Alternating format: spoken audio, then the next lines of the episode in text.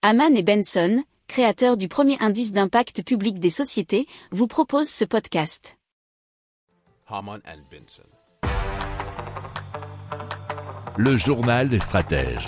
Des scientifiques de l'université euh, UC Riverside, donc aux États-Unis, ont mis en place une technique de bioremédiation euh, dans des friches industrielles de Los Angeles, bien sûr en Californie, pour éliminer les métaux lourds et les produits pétrochimiques qui contaminent le sol depuis des décennies, nous dit challenge.fr.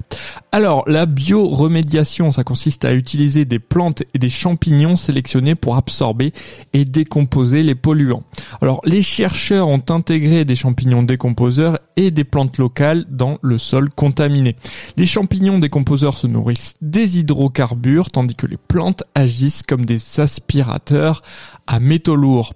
Alors, les premiers résultats sont prometteurs avec une réduction de 50% des produits pétrochimiques, et cela en trois mois, et une diminution des concentrations de métaux lourds, cela en six mois. Pour approfondir ces sujets, abonnez-vous à la newsletter de Haman et Benson, et écoutez nos autres podcasts, que vous retrouverez dans les notes de l'émission ou sur notre site internet.